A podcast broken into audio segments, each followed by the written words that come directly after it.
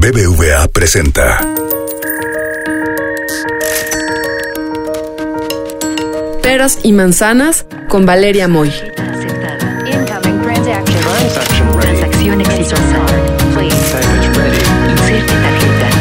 El podcast donde la economía cuenta.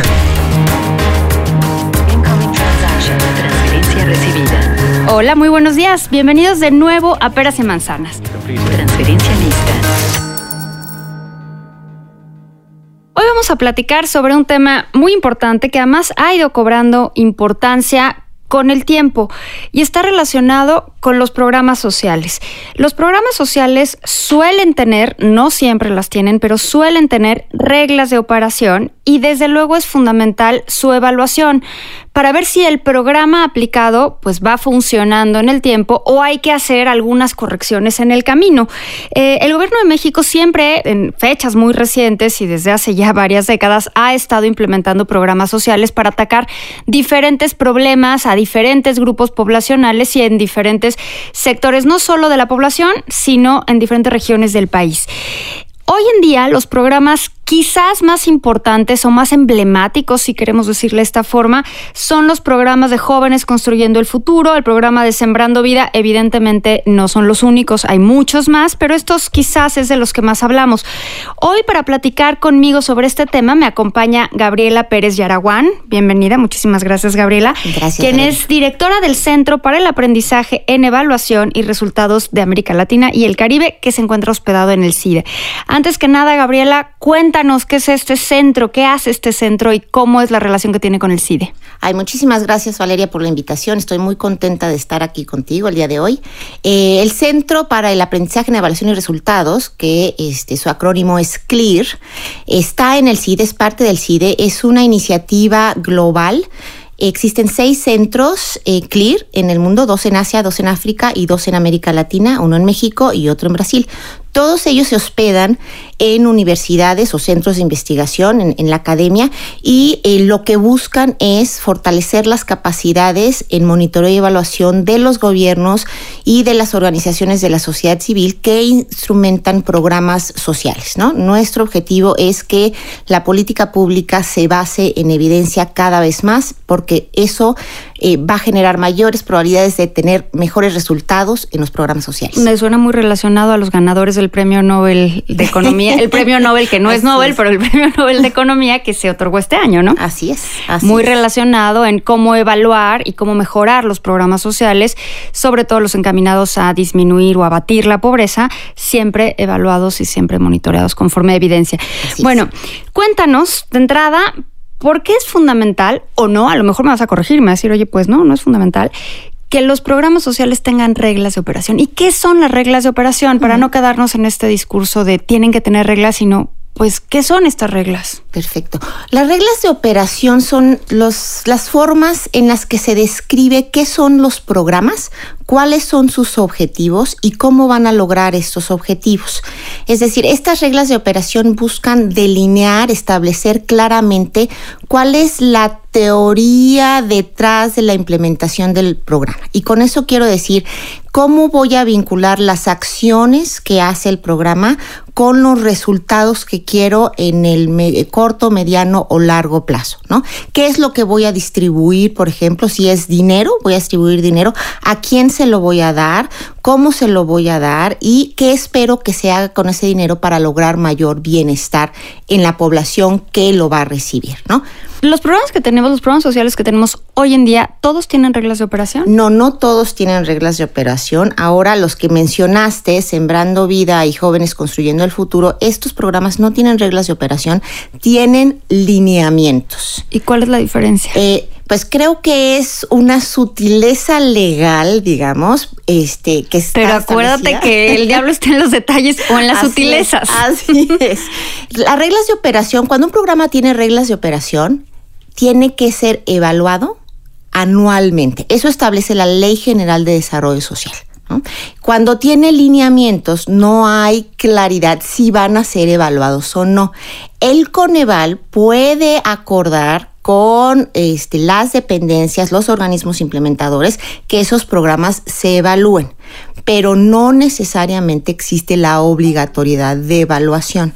Entonces, esa es la diferencia entre los lineamientos y las reglas de operación. Pero es que esa diferencia puede ser gravísima, porque si tenemos, si estos dos programas que en efecto son muy importantes y se han planteado no solo como programas que incluso van a disminuir la violencia en el país, recordemos que ese ha sido uno de los discursos relacionados con jóvenes construyendo el futuro, y la parte de Sembrando Vida, que es uno de los programas de desarrollo más importantes que se tienen para el sur, pues me parecería casi eh, como de inicio, como me pareciera impensable que no tuvieran evaluación o monitoreo. Y si me dices que tienen lineamientos y eso hace que quizás no vayan a ser evaluados, pues ya no es tan sutil la diferencia. Así es, ya no es tan sutil. Y la, los lineamientos no tienen eh, las características que tienen las reglas de operación en términos estrictos. Las reglas de operación tienen que pasar por todo un proceso de aprobación, los lineamientos no necesariamente. Ahora, en términos de evaluación, lo bueno, la buena noticia es que eh, Coneval decidió establecer la evaluación, una, una evaluación exploratoria, digamos, de eh, estos, estos programas, de los nueve programas emblemáticos de la administración, de la presente administración, eh, decidió hacer esta evaluación. Entonces, actualmente se están desarrollando estas evaluaciones, tanto de jóvenes construyendo el futuro como de sembrando vida. A pesar de no, tener, a pesar de, no, tener, reglas de operación. Bueno, ahora, la pregunta que te quiero hacer va como de lo general a lo particular. ¿Qué tan evaluados están los programas sociales en México? Porque pues el CLEAR, el centro que, tú diriges en México, se dedica a eso y también el Coneval se dedica a hacer evaluación de programas sociales. Entonces es, ¿qué tan evaluados están los programas en México en términos generales desde hace mucho y desde luego que, que también en lo aplicable a esta administración? Y luego quisiera pasar a lo específico. ¿Qué tan evaluados están ciertos programas y qué resultados tenemos de esos programas? A ver, ¿qué tan evaluados son los programas en México? Eh, México tiene eh, ciertas reglas eh, como que, están plasmadas en diversos ordenamientos legales, digamos, ¿no? que desde principios de los 90 que establecen que todos los programas que tienen reglas de operación tienen que ser evaluados por lo menos una vez al año. Eh, y eso significa que durante más de 10 años hemos tenido evaluaciones de muchos programas eh, en términos generales, de, diversos tipos de evaluaciones. Entonces tenemos mucha información que se ha generado a partir de las evaluaciones. ¿Qué tan bueno es eso, no? Tener tantas evaluaciones y cómo puede incidir eso en la mejora de los programas. Creo que eh, una de las grandes virtudes del sistema de evaluación en México es generar información que no teníamos antes. ¿No? Eh, no sabíamos qué buscaban los programas antes del año 2006, antes del el establecimiento de Coneval, no teníamos teníamos este, mucha idea de qué es lo que efectivamente querían lograr los programas. Entonces, con estas reglas tenemos más evaluaciones y tenemos más información. Ahora, muchas veces se pregunta uno, bueno, y eso es muy bueno este, para los programas, es bueno para la política pública. En términos generales, tener más información es bueno. Pero la evaluación, eh, y creo que aquí tenemos que tocar el tema de para qué nos sirve la evaluación. ¿no? Es la evaluación sirve para informar qué se ha hecho con los recursos que tenemos, ¿no? Este, cuántas becas se han dado, cuántas transferencias eh, o cuántas familias han sido beneficiadas con las transferencias, eh, eso este, lo podemos tener, ¿no? Entonces el gobierno tiene que informar con la evaluación qué es lo que ha hecho con los recursos de todos los mexicanos. En segundo lugar, la evaluación nos puede servir para mejorar los programas, qué ha funcionado bien, qué no ha funcionado este, tan bien y cómo podemos mejorarlo. Y en tercer lugar, la evaluación sirve para que podamos discutir eh, socialmente qué es lo que queremos como política social. Entonces, para informar, para mejorar y para este, encontrar mejores políticas públicas. Ahora, ¿se ha usado esa información para mejorarlos? O sea, sí hemos tenido evidencia de, mira, no, este no salió tan bien, vamos a corregirlo. Ese es justamente lo que, lo que no hemos hecho. Hemos informado mucho, ¿no? Y eso es bueno. Eh, pero no se ha utilizado la evaluación tanto para poder mejorar los programas sociales. Tenemos formas, y Coneval ha sido espectacular en esto, tenemos formas de eh, hacer recomendaciones, pero la evaluación se ha visto más como un instrumento solamente de rendición de cuentas y de auditoría. ¿no? Pero es que eso que me dices es, es o sea, es terrible. Y sí, reconozco desde luego el trabajo del Coneval, pero si tú estás evaluando un programa y ves que no está funcionando, pues no debería de ser nada más informativo. O sea, si no está funcionando, al final del día estás tirando recursos públicos a la basura. Entonces, si no está funcionando para el objetivo que fue diseñado el programa. Entonces, pues no solo debería de ser la evaluación en sí misma, sino que esto implicara cambios a los programas sociales. Exacto. La evaluación tiene que eh, derivar en un proceso transformador. ¿No? De cómo puedo cambiar esto para que funcione eh, cada vez mejor. Eh, pero la lógica misma, este, como hemos instrumentado la evaluación, este, nos ha hecho que este, los, los operadores de los programas estén un poco renuentes a realizar evaluaciones que al final les van a imponer eh, ciertas recomendaciones o ciertas eh, fallas, van a exhibir ciertas fallas de los programas, ¿no? Entonces, claro que, que, si nos van a balconear en público todas las fallas que tenemos, ¿no? Este, entonces lo, nos vamos a resistir un poco ese proceso. Bueno, pero nos resistiremos y al final del día el que se resiste es el país, porque entonces no solucionamos los problemas que el país necesita resolver. ¿Qué información tenemos de estos programas o qué información nos puedes compartir de estos programas pues que por el momento son emblemáticos, como Jóvenes Construyendo ver, el Futuro, jóvenes, Sembrando Vida?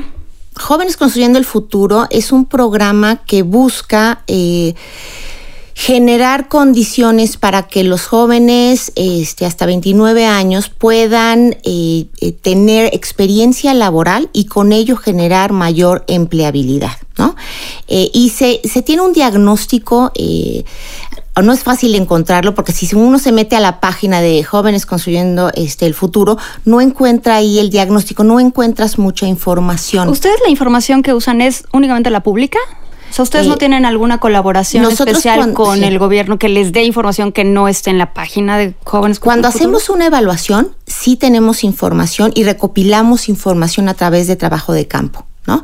Eh, pero cuando, cuando vemos, este, cuando estamos hablando de, de jóvenes construyendo el futuro, que no lo estamos evaluando nosotros, sino otra, este, otra organización, eh, la información que tú encuentras en la página este, es muy poca.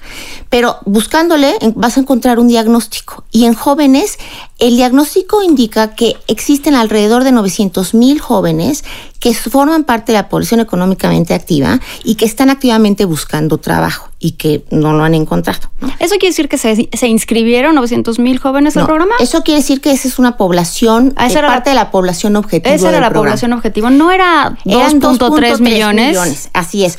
Este, el diagnóstico dice, existen 1.7 millones que no son parte de la población económicamente activa buscando empleo, ¿no? Este, pero son, son potencial. ¿No?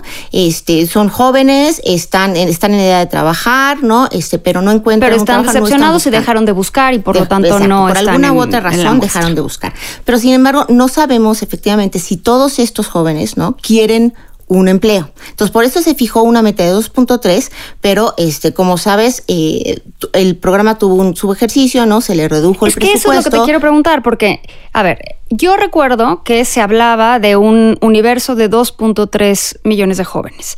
Al final del día, bueno, se fue corrigiendo el universo a 900 mil. ¿Cuántos jóvenes verdaderamente se inscribieron al programa?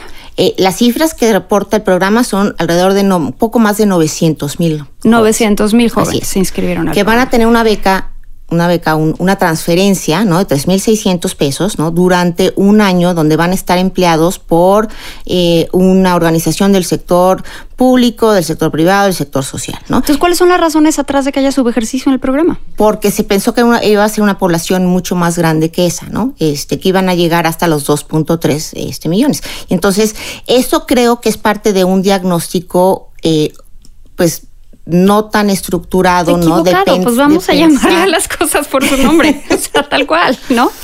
Eh, y creo que también parte del diagnóstico tiene que ver, y parte del uso eh, de la evaluación tiene que ver con, vamos a mirar fuera, ¿no? Fuera y dentro, no fuera del programa, este, quiero decir, por, para ver cuáles son las experiencias, ¿no? Que podemos ver que tienen buenos resultados, ¿no? Eh, y no copiar tal cual, pero sí adaptar a los contextos, ¿no? Y aquí lo que no se ha hecho, no se ha hecho mucho en, en, en el caso mexicano, es ver qué evidencia existe sobre posibles intervenciones que podamos adoptar, porque la evaluación no solamente es voy a evaluar este programa, sino voy a tomar todos los estudios que existen ¿no? para ver qué tipo de intervenciones son más eficaces, más efectivas para el, el problema que quiero solucionar. Bueno, pues te voy ¿no? a agarrar de ahí. Dime cuáles son las intervenciones que necesitamos hacer. Por ejemplo, en el caso de Sembrando Vida, uh -huh. ¿no? Este, este programa eh, que, que, que existe mucho menos información que en el caso de jóvenes construyendo el futuro. Lo que sabemos es lo que están en lineamientos, les vamos a dar a los agricultores 5 mil pesos. De esos 5 mil pesos tienen que ahorrar agricultores? 500. O sea, hablando de las reglas de operación, es muy general decirle voy a dar a los agricultores X cantidad de dinero. Es sí. ¿A qué agricultores? Porque los agricultores. Mira, los pues lineamientos tienen... establecen que los, les van a dar a los agricultores que eh, tienen ingresos por abajo de la línea de pobreza establecida por Coneval. ¿no? Entonces, esa es la población objetivo. Ahora, no sabemos cómo es que efectivamente se va a localizar esta población objetivo. Estos bueno, pero no es en el futuro, porque el programa no, ya, ya, está funcionando. Ya. Entonces, está, aquellos que quieran, hay, hay una especie de, de, ambigüedad en quiénes van a ser los receptores de esto, porque eh, por una parte se establece este límite de ingreso y por otra es, se va a decidir, ¿no? Este, en las comunidades quiénes son estos agricultores. Entonces vas a tener a esta población que va a recibir para hacer su tierra productiva. ¿No? Pero no queda claro y luego qué pasa, ¿no? A ver, este, tengo... Eh, ¿Son recursos mensuales eternamente?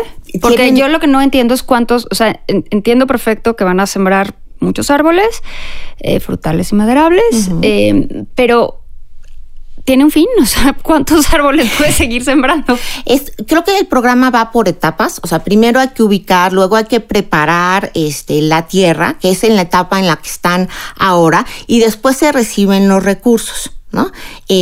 Y, pero no sabes cuándo va a terminar, cuándo van a terminar todas estas etapas. O sea, mi, mi, pregunta va en, el, en el sentido, por ejemplo, jóvenes construyendo el futuro, pues cada año va cambiando la población económicamente activa, entonces si uh -huh. bien el universo inicial de 2.3, pues dejará de ser 2.3 muy rápido, bueno, ya dejó, ¿no? Ya uh -huh. es 900 mil. Eh, pues continuamente vas a tener población económicamente activa que se va a incrementar, ¿no? Uh -huh. Pero con los árboles no es así. O sea, con los árboles, pues una vez que siembras el árbol, ¿qué sigue? O sea, ese es, ese es el, el, ¿cómo, el, problema principal. O sea, ¿cómo le vas a dar los recursos a la gente eternamente por el árbol que ya se sembró? Porque es distinto el proceso de sembrar el árbol al proceso de mantenimiento del árbol. Sí, y pero además es una vez que tienes el árbol y haces tu tierra productiva, ¿qué pasa? ¿Qué ¿Cómo van a incrementar tus ingresos de manera eh, sostenible? Y utilizando la evidencia ¿no? que existe, eh, nosotros hicimos la evaluación de un programa eh, de acceso a mercado de pequeños productores, que es una iniciativa de una fundación. Y lo primero que hicimos es buscar toda la evidencia que existía, todos aquellos estudios que veían a este tipo de programas para saber qué es lo que funciona y qué es lo que no funciona. Entonces, no solamente es ayudarle al agricultor a hacer su tierra más productiva, sino es después de que haces la tierra más productiva y ya tienes el producto, qué haces con él y cómo generas ingresos a partir de eh, incrementar la productividad de la tierra. Entonces es generar cadenas de valor para que el agricultor, ¿no? Este pueda vender a este, quien te lo va a comprar a un mayor precio, evitando que haya intermediarios entre la compra y la venta a este, mercados, autoservicios y demás. Entonces, ese tipo de información a nosotros nos fue muy útil para poder decirle a quien instrumenta este programa, ¿no? Este, eh, para decirle, bueno, lo que tienes que incorporar son estos elementos para que las cadenas de valor sean más fácilmente creadas y que los agricultores este, beneficiarios de este programa puedan tener mayores ingresos. Entonces, eso es utilizar evidencia, evaluaciones previas para proponer alternativas eh, de transformación de los programas o las intervenciones con mejores resultados. Por lo que te escucho, suena que los programas que se están aplicando ahorita no tienen la suficiente información, no tienen la suficiente claridad en las reglas de operación. Yo creo que las reglas de operación tienen que ser lo suficientemente claras como para quitar la ambigüedad de quién se inscribe, de cuál es el objetivo, porque si no luego no puedes evaluar, pero tampoco lo suficientemente rígidas para que eh, te ponga una, una, camisa de fuerza y no puedas hacer ajustes. Sí. Sin embargo, por lo que te escucho, suena que hay poca información que les está dificultando la evaluación del programa existe poca información antes, utilizada antes, y eh, la información que tienen que tener los programas continuamente, ¿no? Eso va a hacer posible la evaluación. Si no tienes información, no puedes evaluar. Y para, y para tener esa información tienes que tener mecanismos que monitoreen a las personas que reciben los programas. Ahora, los programas ya van a cumplir un año de operación, a lo mejor se tardaron algunos un poco en empezar y demás, pero ya están por cumplir el año. La información ya debería de existir para evaluar el primer año y hacer, o sea, mi punto con la evaluación no es evaluar por evaluar, es evaluar para hacer las recomendaciones y las, no las recomendaciones, la verdad, las correcciones necesarias, porque la verdad es que este país ya no puede esperar. Entonces se tienen que hacer correcciones a los programas sociales y la única forma de hacer correcciones a los programas sociales es escuchando lo que la evidencia nos diga, independientemente del discurso y del rollo en las mañaneras. Lo que tenemos que hacer es ver la evidencia y hacer las correcciones necesarias. Pero por lo que te escucho, eso no existe todavía todavía no estamos ahí, o sea, todavía no tenemos claridad sobre la información que van a arrojar los programas. Ahora, un año de operación es quizá poco tiempo para tener ¿no? una evaluación que te, que te vea todos los aspectos del programa. A un año podemos tener una descripción de efectivamente se está instrumentando como se tiene este, planeado instrumentar, este, está llegando los recursos a quien tiene que llegar efectivamente, se están haciendo todas las acciones para poder lograr esos objetivos a largo plazo, porque los objetivos son a largo plazo. Entonces tienes que este, mirar si efectivamente el programa está diseñado eh, coherentemente, adecuadamente, que es que las acciones que se realizan sí están encaminadas al logro del objetivo que quieres. Pero hay que ver que el objetivo esté adecuadamente plasmado. Si el objetivo es mejorar la productividad de la tierra, la tierra no es el objetivo este, del gobierno.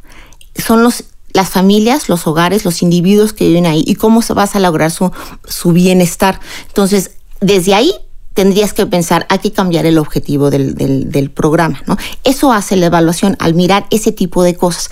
Este, y segundo, ver si efectivamente en los seis meses, ocho meses, diez meses que tienen los programas en operación, han hecho las cosas que eh, eh, están plasmadas en este diseño que se plasma en las reglas de operación. Entonces, eso es lo que la evaluación te va a decir ahorita. Pero para que la evaluación te diga efectivamente que se lograron los objetivos de más largo plazo, tienes que continuar instrumentando sistemas de información que te vayan midiendo diversos aspectos de las familias que reciben estos programas. Si están recibiendo este más ingreso, ¿qué están haciendo con ese ingreso? ¿Están logrando tener mejor ¿Qué pasa en el momento que su ingreso rebase la línea de, pobreza y entonces ya no se hagan acreedoras al, programa social. Creo que hay muchísimos temas que, que evaluar. Evidentemente no todo se resuelve en el primer año, pero si no tienes la foto del primer año, pues no vas a poder ir construyendo una historia. La última pregunta que te quiero hacer, y quizás es la más complicada, con los programas que se están aplicando ahora, los nuevos, entre comillas, estos jóvenes construyendo el futuro, sembrando vida, porque los otros de alguna manera ya existían y les han ido cambiando el nombre, unos los eliminaron de plano, pero estos que son muy emblemáticos y, y son nuevos, particulares de esta administración, ¿crees que la forma en la que se están aplicando logrará cambiar la condición de vida de las personas que los reciben? Ay, esa es una muy buena pregunta. Yo creo que ojalá, ojalá que sí, porque creo que todos queremos que este país esté, esté mejor, Sin duda. Pero hay, hay mucha controversia alrededor de cómo se está aplicando la, la, la, política social y qué tipo de política social este, queremos en este país. ¿no? Eh, veo muchos programas de transferencias monetarias directas a las, a las familias, ¿no?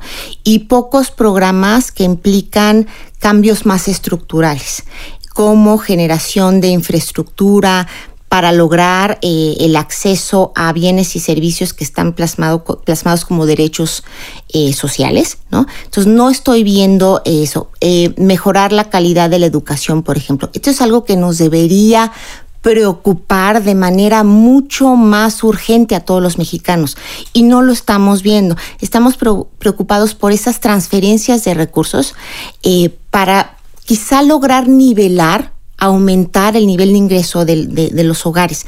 Pero esto este, creo que no va a solucionar eh, los problemas estructurales que tenemos. Estamos eh, paliando la pobreza, pero no estamos resolviendo es, estructuralmente el problema. Este, y, y eso me parece gravísimo, sobre todo de un gobierno de izquierda, ¿no? Eh, parecen políticas de, de, de derecha este, en un gobierno de izquierda. Solamente la transferencia monetaria de recursos no nos va a solucionar este, las, los grandes problemas que tenemos en el país. Entonces yo sí estoy preocupada por, por ese, este, ese aspecto de la política social. Mm, Yo también, pero se nos acaba el tiempo. Muchísimas gracias, Gabriela. Ojalá que conforme vaya saliendo más información, nos cuentes que van descubriendo en Clear. Muchísimas gracias por Gracias, acompañarme. Valeria. BBVA presentó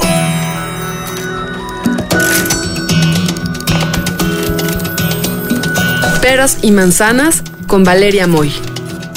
Dirección y conducción del programa Valeria Moy.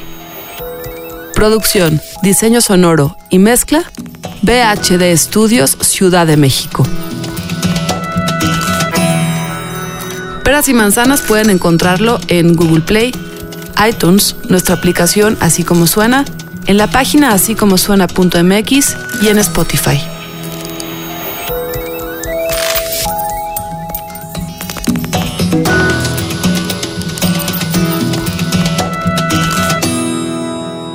Gustó Peras y Manzanas? Escucha todos nuestros demás podcasts. Puedes escuchar las historias que hacemos en Así como Suena. Puedes escuchar la mejor música en la ruleta rusa. Puedes reírte con Gis y Trino en la chora interminable. Búscanos en así como suena.mx, en Spotify, en iTunes y en Google Podcast.